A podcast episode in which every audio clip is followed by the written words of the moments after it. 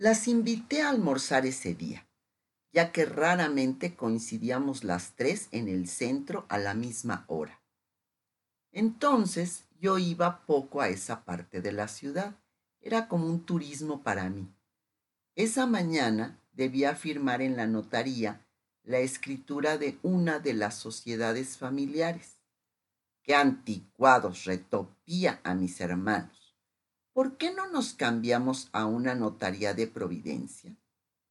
Y Alfonso le contestó, puchas pía, tratemos de mantener alguna tradición que sea.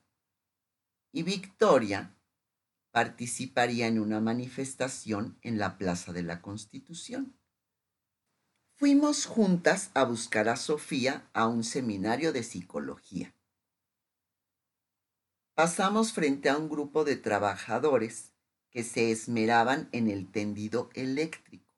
Uno de ellos acercó su cara a mí, muy cerca, espantándome, y me dijo en un tono del todo exento de obscenidad, No se enoje, señora, se ve tierna subrayó esta última palabra.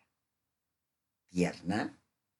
¿Sería mi simple traje de blanca cachemira, mi corto pelo rubio o mi busto plano?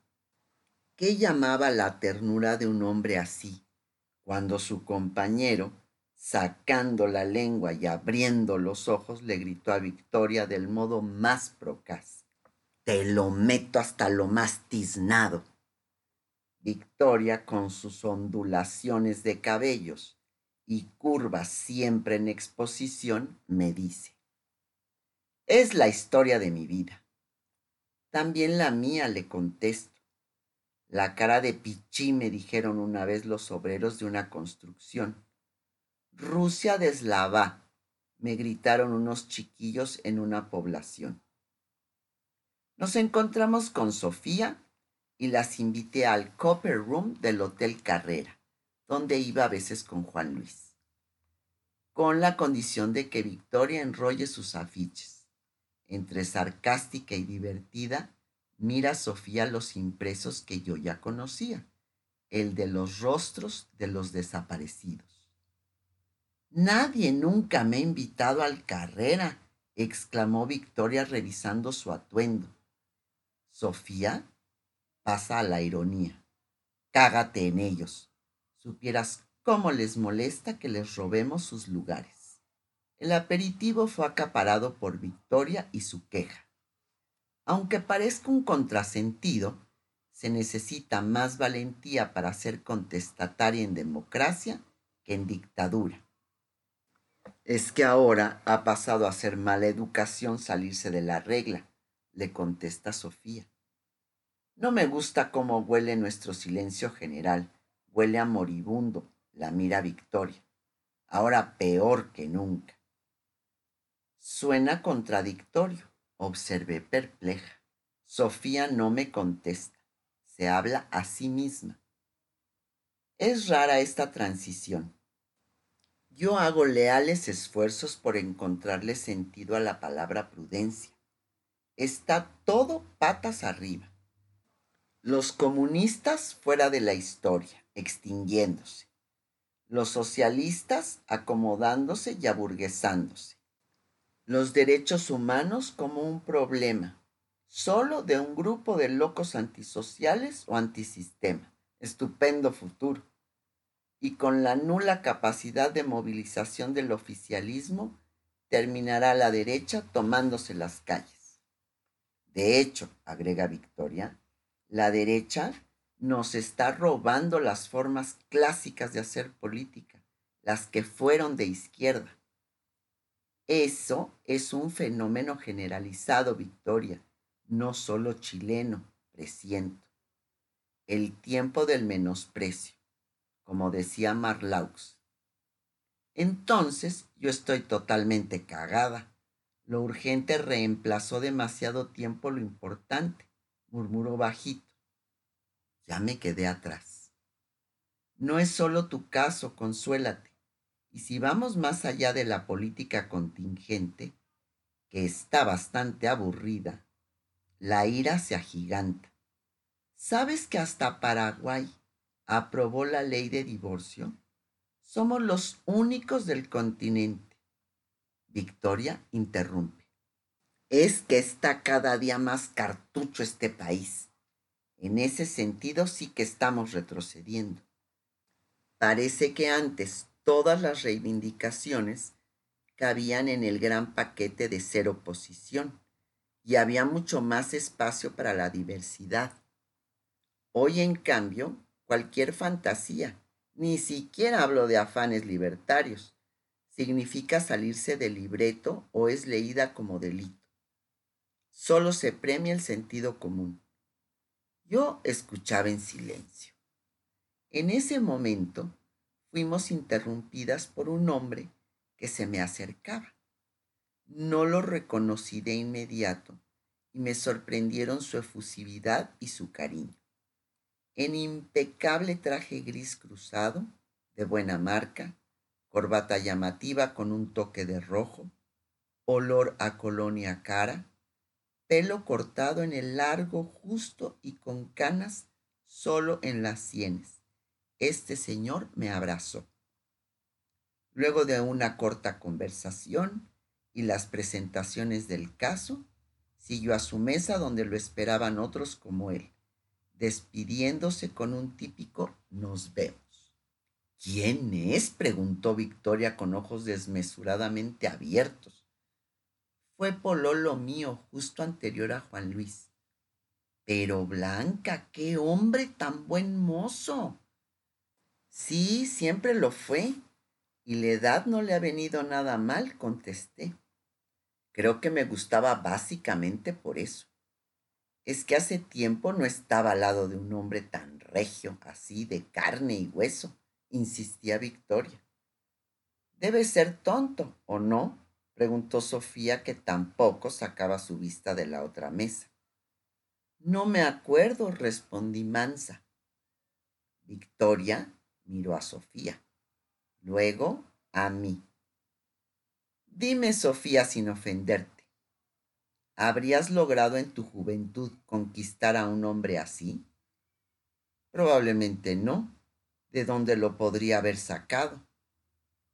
Y si por cualquier razón lo hubieras conocido, lo habrías podido conquistar. ¿A dónde quería llegar Victoria? No creo.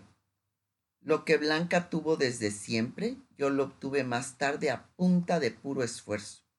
En mi juventud, todo era más bien gris a mi alrededor. Imagínate alrededor mío. Victoria lanzó su característica carcajada. ¿Por qué piensas que es tonto? Por lo buen mozo que es. Y porque se enamoró de mí, pensé yo, y percibí las ganas grandes, acumuladas de obtener en cualquier terreno la aprobación de Sofía. Estás peor que los machistas clásicos, esos que suponen que a más belleza en una mujer más tontera. Alfonso también es buen mozo, corté Sí, pero no detiene el tráfico como este. Y Alfonso se enamoró de mí en la adultez. ¿Qué tiene que ver? Pasó cuando lo gratis ya no contaba. Se enamoró de la persona que yo forjé. Parece que todo lo mío es gratis, dije, casi para mí misma, sin ningún rencor. Eso también es un privilegio, Blanca, salió Victoria en mi defensa. Yo habría dado cualquier cosa por obtener algo gratis en mi vida. Claro que es un privilegio, contestó Sofía un poco despectivo su tono. No te mires en menos, Blanca. Mentira, se le rió Victoria encima. Tú luces tus logros como medallas de guerra. En todo caso, Blanca, dijo mirando por última vez a la mesa del lado y volviendo el humor a su tono. Si te llegaras a separar, no te cases de nuevo con uno de estos derechistas. Son tan aburridos. Sofía era magistral para desviar los temas cuando iban por mal camino, y esto sirvió para que Victoria empezara ya con otras preguntas. Basta, no sean locas. No pretendo separarme. Por nada del mundo lo haría. Además, la sola idea de presentarme en público como una separada me pone los pelos de punta. Terminando el almuerzo, Sofía volvió a su seminario y yo fui a dejar a Victoria a su casa. ¿Te das cuenta, Blanca, que Sofía se puso celosa? ¿Celosa? Estás loca. Los celos míos son tan evidentes que se anulan, comentó. Pero Sofía no los reconoce. Te apuesto a que le habría encantado un hombre así para su currículum. Reí de buena gana. Absurdo, absurdo, Sofía desprecia las apariencias. Somos mujeres, tonta, y nos enseñaron a competir desde el día en que nacimos ni siquiera por el poder como a los hombres, porque esa es una competencia abierta, brutal, pero mucho más sana. La nuestra es la pequeña competencia oscura y los celos y la envidia son parte del bagaje. Por eso incluso para una mujer tan íntegra como Sofía, tú puedes resultarle una afrenta. Yo, incrédula mi voz, el otro día vimos un video de la película de la Bisette, Ricas y Famosas. ¿La viste? Sí. Pensé en ustedes dos. Yo como la rubia tonta, supongo. No era la Candice Virgin. Sí. Pero ni Sofía ni yo somos escritoras. No necesitan serlo. Es más sutil que eso. Todo lo aparentemente despreciable de la rubia tonta, como tú dices, es lo que la castaña inteligente envidia. Mírala desde esa perspectiva y verás que tengo razón. Recuerdo tu cara cuando conté esta anécdota. ¿Te acuerdas? Cuando andábamos con dos de mis amigas de farra una madrugada y nos quedamos sin plata para volver. Preocupada dije, no podemos caminar por el centro a esta hora. ¿Qué hacemos? y mi amiga detuvo un taxi. Pero si no tienes plata, le dije. No te preocupes, me contestó ella. Me subí a la parte trasera del taxi con la segunda amiga. Y la primera se sentó al lado del taxista. Hicimos el recorrido en un silencio mortal y sospeché que algo raro sucedía. Me empiné hacia adelante y lo vi.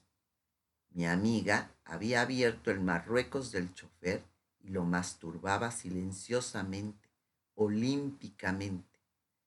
El desconcierto del chofer no tuvo límites y no se movió. Manejó y manejó sin abrir la boca. Cuando llegamos al punto requerido, mi amiga avisó. Llegamos, chiquillas, bájense. Muy seria le subió el Marruecos y se despidió del chofer, quien aterrado jamás habría osado cobrarnos. El día que se lo conté, Victoria rió y comentó alegre la posibilidad de dar vueltas al asedio sexual y ver si los hombres se planteaban cómo es el cuento al revés. Pero tú palideciste.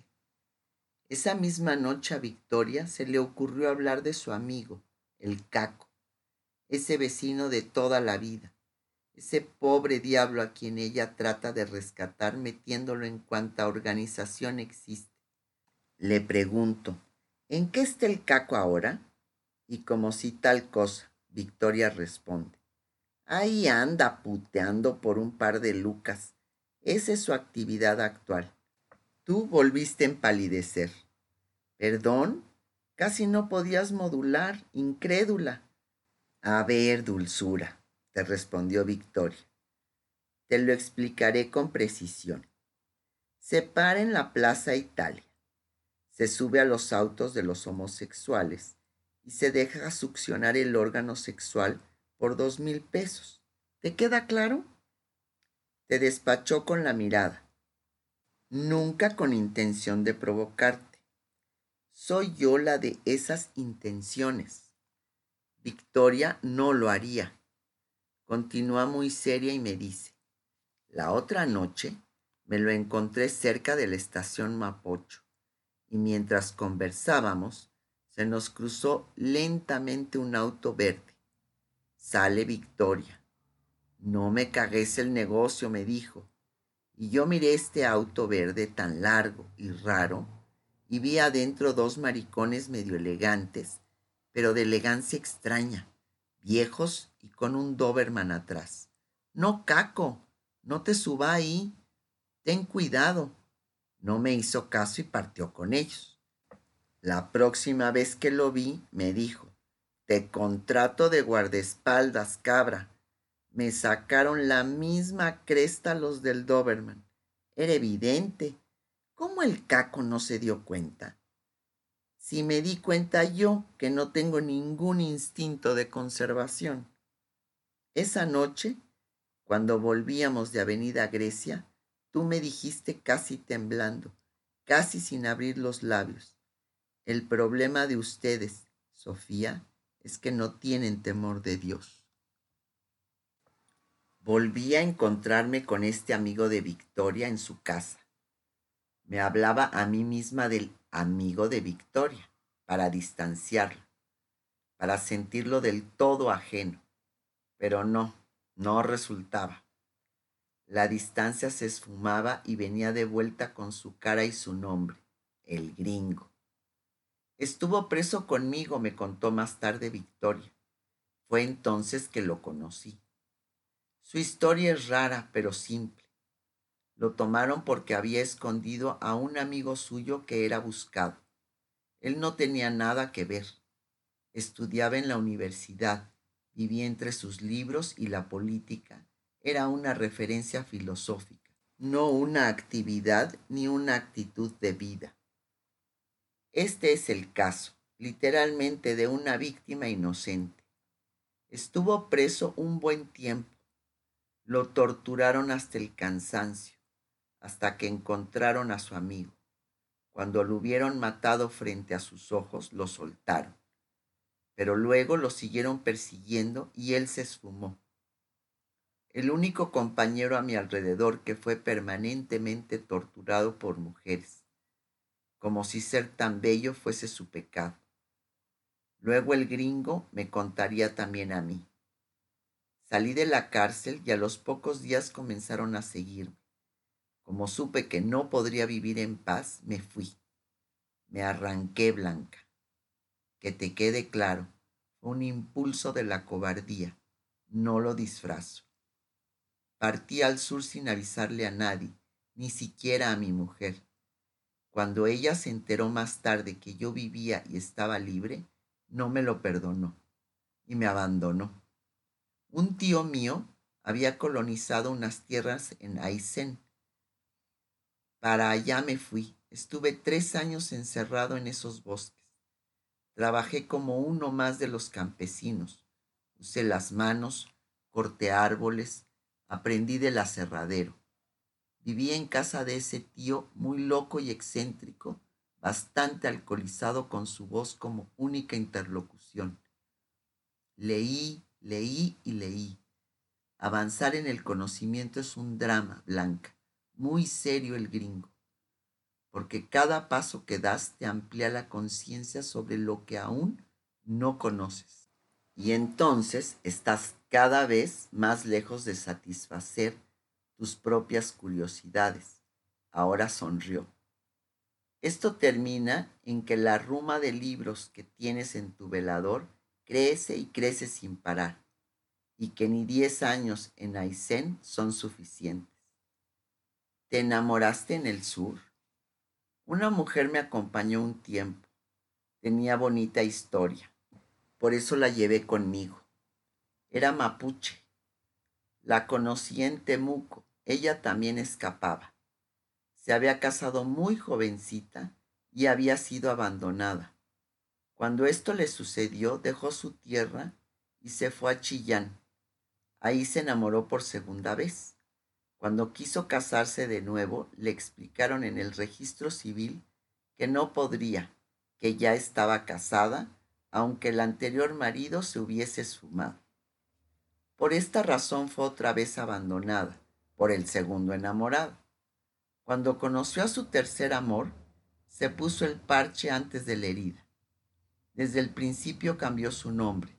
Le dio a él el nombre de su prima, una chiquilla oligofrénica que vivía en Nueva Imperial, quien nunca, a su juicio, necesitaría de un nombre ni de un documento. Mandó a pedir el certificado de nacimiento de su prima y con él volvió al registro civil. Sacó carnet a su nombre y se casó con este nuevo amante, sin miedo a que la apresaran por bigamia. Cuando lo llevó a su pueblo a conocer a su familia, él la descubrió. ¿Y qué crees que hizo este hombre? La agarró a golpes por haberle mentido. Ella lo amenazó con ir al retén y acusarlo por maltrato. Él le respondió que iría primero y la acusaría de usurpación de nombre y de bigamia, que nadie la salvaría de la cárcel. Antes que él llegara al retén, ella se fue a la carretera. Yo pasaba con la camioneta por ahí y la llevé. Así, en vez de terminar ambos, ella y su marido denunciándose donde los carabineros, terminó en Aysén escondida como yo. Yo con pecados de verdad, ella solo con un pecado de amor. ¿Y la abandonaste? Más que abandonarla me fui. Volví a la ciudad ya nadie se acordaba de mí ni mi mujer, que tan absorbente había sido. Pero como mi madre lo era aún más, volví a partir. Decidí viajar. Agradecí mi doble pasaporte entonces. No necesitaba tanta visa como los chilenos. Recorrí el continente, viví en distintos lugares.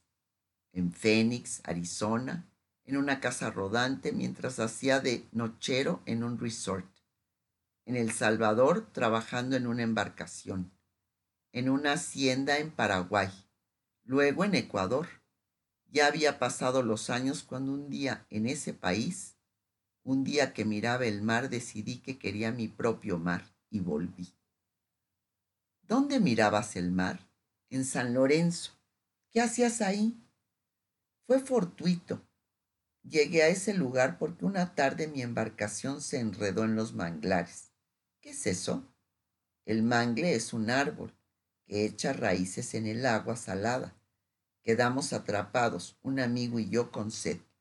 No teníamos agua. Fue entonces que aprendí a tomar el agua de los cocos. Me instalé en ese pueblo. ¿Qué había en ese pueblo? Tres mil negros. Nadie sabe cómo llegó a conformarse esa aldea. Suponen que alguna vez hubo un náufrago algún barco que venía de África. Era una zona maderera cercana para mí. Por eso me quedé. Había un solo blanco en el pueblo, un maricón que instaló ahí su peluquería, transformándose en el éxito del lugar. Cuando un día conversaba con él mirando el mar, hablamos de este continuo no pertenecer. Vi que el peluquero había encontrado al fin su pertenencia en San Lorenzo entre los tres mil negros y que yo encontraría la mía en mi propia tierra. Tú sabes, Blanca, uno como yo parece que lleva el mar adentro. Quise volver al mío. Y que no calle, que siga hablando. Me vine a Chile, instalé una pequeña empresa maderera. Vivo de eso y de mis libros, que son, al fin, mi única pasión. ¿Y fue volver a lo tuyo? Me clava los ojos. Sí y no. Parece que ya no tengo raíces. Y el no tenerlas deja cada miembro a merced de la intemperie que es en donde yo vivo.